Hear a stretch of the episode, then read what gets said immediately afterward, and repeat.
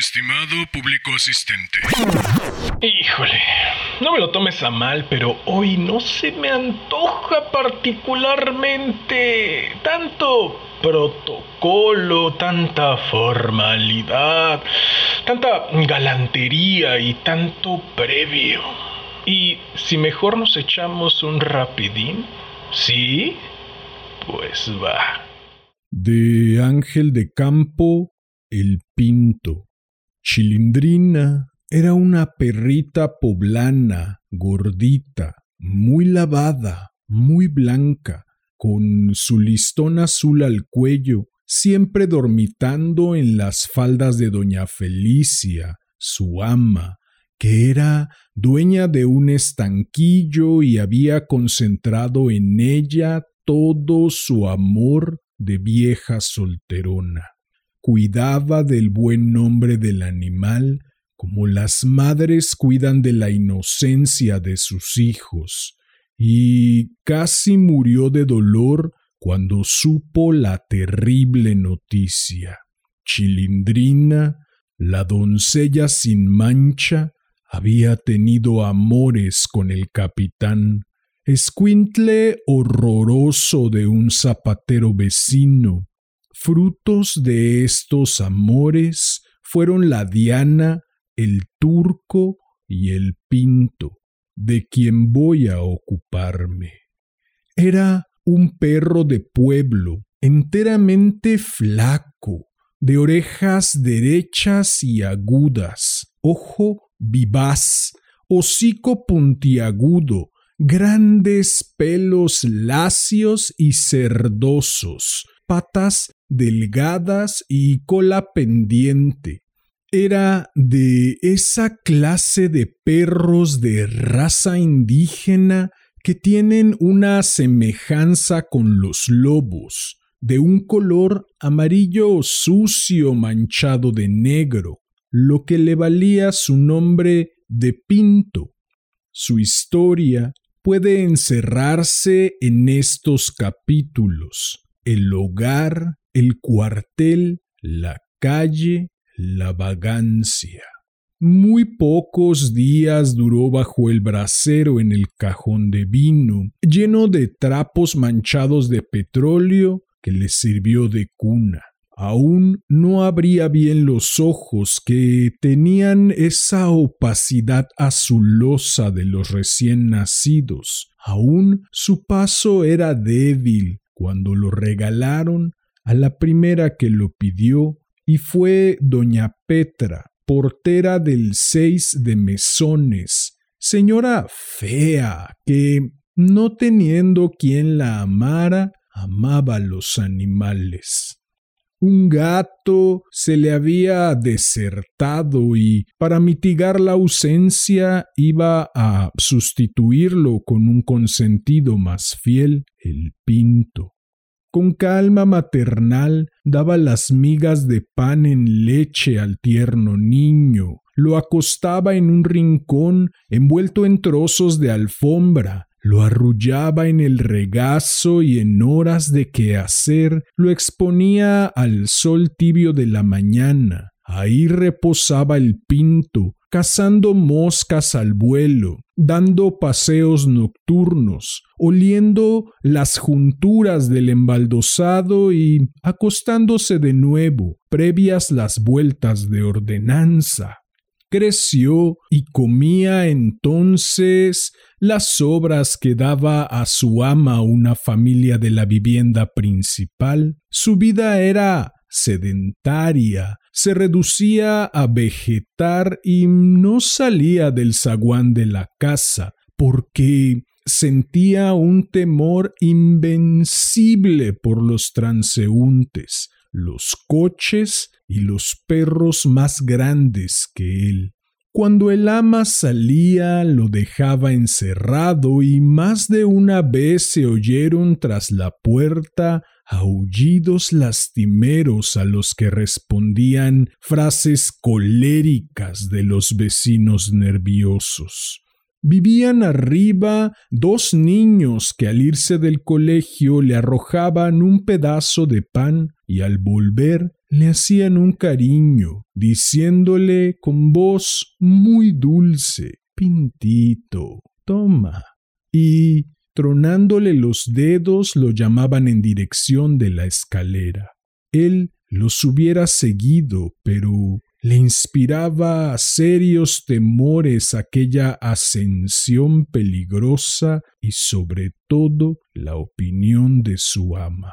Un día se decidió a subir los Angulo lo colmaron de cariños, lo hicieron corretear por el corredor, enseñándole y escondiéndole un pañuelo que desgarraba a mordiscos y que los hacía exclamar con infinito placer Sabe jugar al toro. Ya eran amigos. Ya el pobre Pinto seguía a la criada hasta el colegio y con disimulo señalaba su huella en todas las esquinas para reconocer el camino. Aparecían los angulito y corría con esa vivacidad infantil propia de una gran emoción.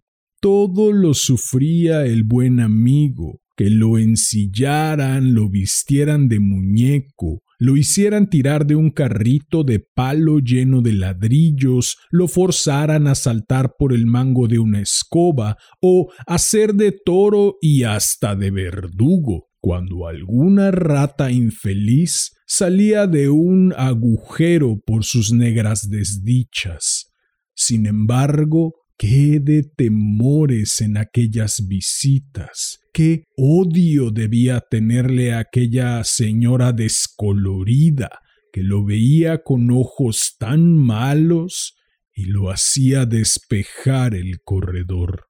Una ocasión los niños no lo llamaron como otras veces y él subió. La criada lo esperaba tras la puerta y lo llamaba cosa rara, con voz dulce, acudió y entonces lo suspendió por el aire tomándolo por el pescuezo, lo llevó a un rincón del corredor, le restregó el hocico contra un ladrillo sucio y le pegó de escobazos. En vano aulló, en vano decía con los ojos Yo no he sido. La fuerte mocetona le pegó duro, y los niños lo veían con inmensa compasión tras los vidrios. Pobre Pinto, su ama lo abandonó. Días enteros se pasó en las calles oliendo todos los rincones y en busca de ella. Aulló a la puerta de la antigua portería hasta que una vecina se compadeció de él. Era una mujer de cascos ligeros que tenía amores con un albañil. Hacían tres viajes diarios hasta la Alameda para que comiera en una banca el señor aquel lleno de cal.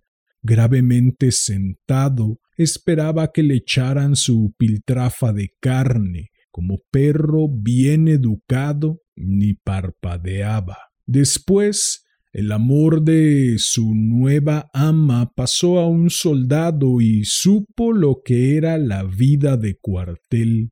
Comió el vil rancho, tuvo amistad con gentes malignas, pero sucedió lo que tenía que suceder el regimiento salió y de nuevo lo abandonaron.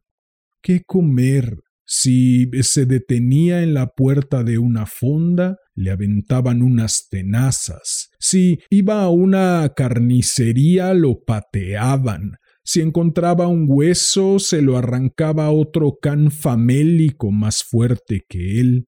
En aquellos días se apiadó de él un viejo de barba blanca y sucia, pantalones rotos y zapatos llenos de agujeros. Era un mendigo que se fingía el ciego. Todo el día se pasaba a la puerta de las iglesias donde había función o jubileo. El amo apoyado en el grasiento bastón en forma de báculo y él amarrado del cuello con un mecate lleno de punzantes hilos. Comió las tortillas heladas y los mendrugos de pan frío de la miseria. Sufrió los palos de más de un sacristán y tenía también en aquella época un aire de mendicidad, la cabeza agachada, los ojos tristes, el rabo entre las piernas y hecho un esqueleto. Estaba predestinado para el martirio. Su amo, el falso ciego, robó una vez y lo condujeron a la inspección. Terrible noche al aire libre. La pasó en la puerta de la comisaría y nunca olvidó la escena del día siguiente. El rostro demacrado del amo, que, acompañado por muchos pillos, con un jarrito colgando a la espalda, entre dos hileras de gendarmes, fue conducido hasta Belén. Quiso entrar, pero no tuvo ni una mirada de despedida de su amo y sí un culetazo de un centinela. ¿Qué hacer? Caminar al acaso. Anduvo calles y más calles, fatigado, sudoroso, sediento, y lo recibían en los barrios con ladridos de amenaza. El hambre lo postraba ni una fonda, ni una carnicería, nada. El aislamiento, el verano de calores quemantes, la repulsión en todas partes.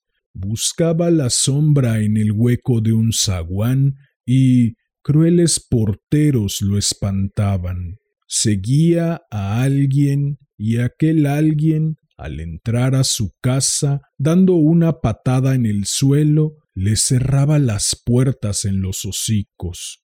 Pobre Pinto. Dos veces intentó olvidar con el amor su desdicha, pero las dos fue desgraciado. Ya casi había conquistado a una desconocida cuando un señor alto, moralista tal vez, lo espantó pegándole un bastonazo. Lo iba a machucar un tren y perdió a la dama. Su segunda tentativa fue tan desgraciada como la primera. Un Terranova, abusando de la fuerza, le arrebató a la que tanto había soñado. Pobre Pinto. Llegaron aquellas noches interminables de vagancia aquel husmear continuo en todos los rincones, a la puerta de las accesorias, esperando que arrojaran al caño el agua sucia de la cena para pescar un hueso y huir con él donde nadie se lo disputara, rebuscar en los montones de basura, seguir a los ebrios para qué fúnebres rondas hacía con otros compañeros de desgracia. Se olfateaban los unos a los otros para saludarse, se mordían, ladraban, y un vecino les arrojaba agua desde un balcón. Dormían hechos rosca en el umbral de una puerta. Eran noches de pesadillas terribles. Pinto soñaba estar en una azotea con la cazuela de sobras repleta. Subía la diana, le hablaba de amores, junto al tinaco le decía Eres mi vida. y ¡paf! Un señor que entraba a deshoras a su casa lo despertaba con un puntapié. Aquello no era vida. Los carretones de basura no traían ni un solo hueso que roer y cuando lo había, la fuerza bruta se lo arrancaba de los dientes. Evocaba aquel pasado siempre adverso. ¿Para qué había nacido? Sin creencias, sin paraíso, sin palabras siquiera para pedir un mendrugo, y cazaba las moscas al vuelo o saciaba su sed en los charcos.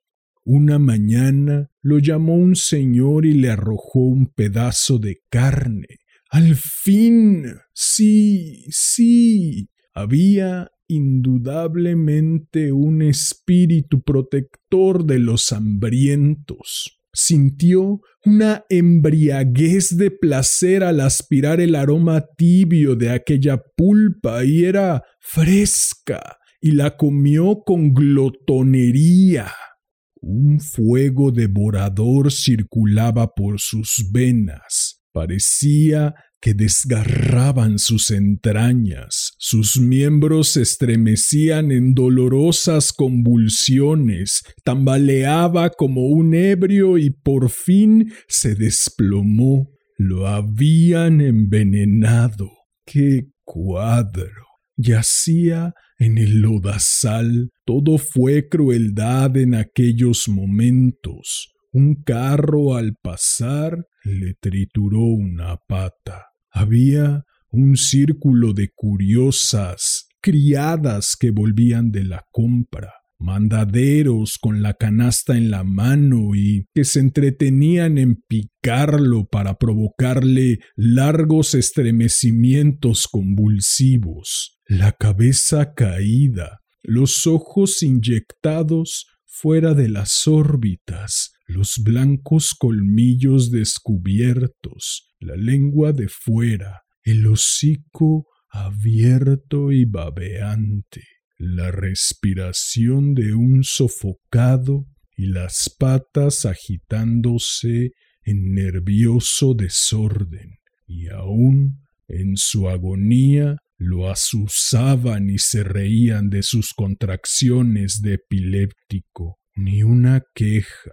ni un ladrido. Los niños angulo pasaron y se detuvieron. Sus ojos infantiles lo vieron con gran tristeza y los oyó murmurar Pobrecito. y se parece al pinto. Era el pinto. Qué flaco estaría para ser irreconocible. Después de un último sacudimiento, quedó inmóvil. El carro de la limpia fue su ataúd y el muladar su cementerio.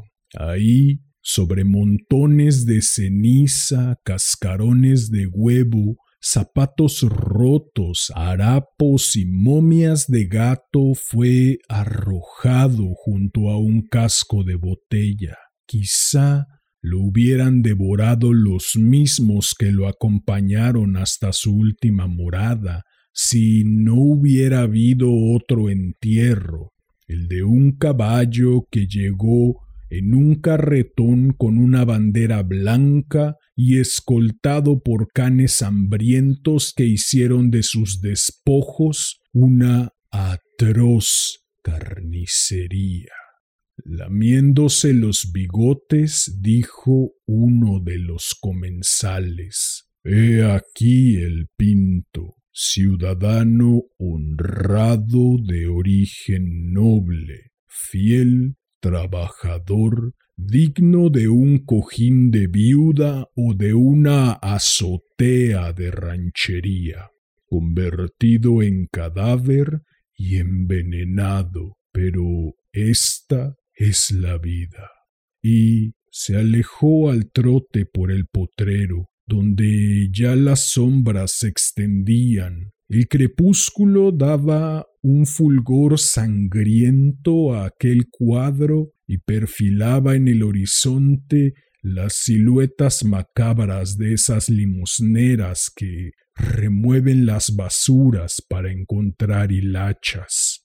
La sombra tendió sus alas de búho en aquel cementerio de cosas viejas y animales muertos, cementerio sin epitafios.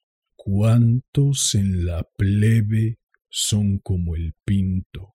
¿Cuántos desdichados hay que con forma humana no son sino perros que hablan y que visten pantalones?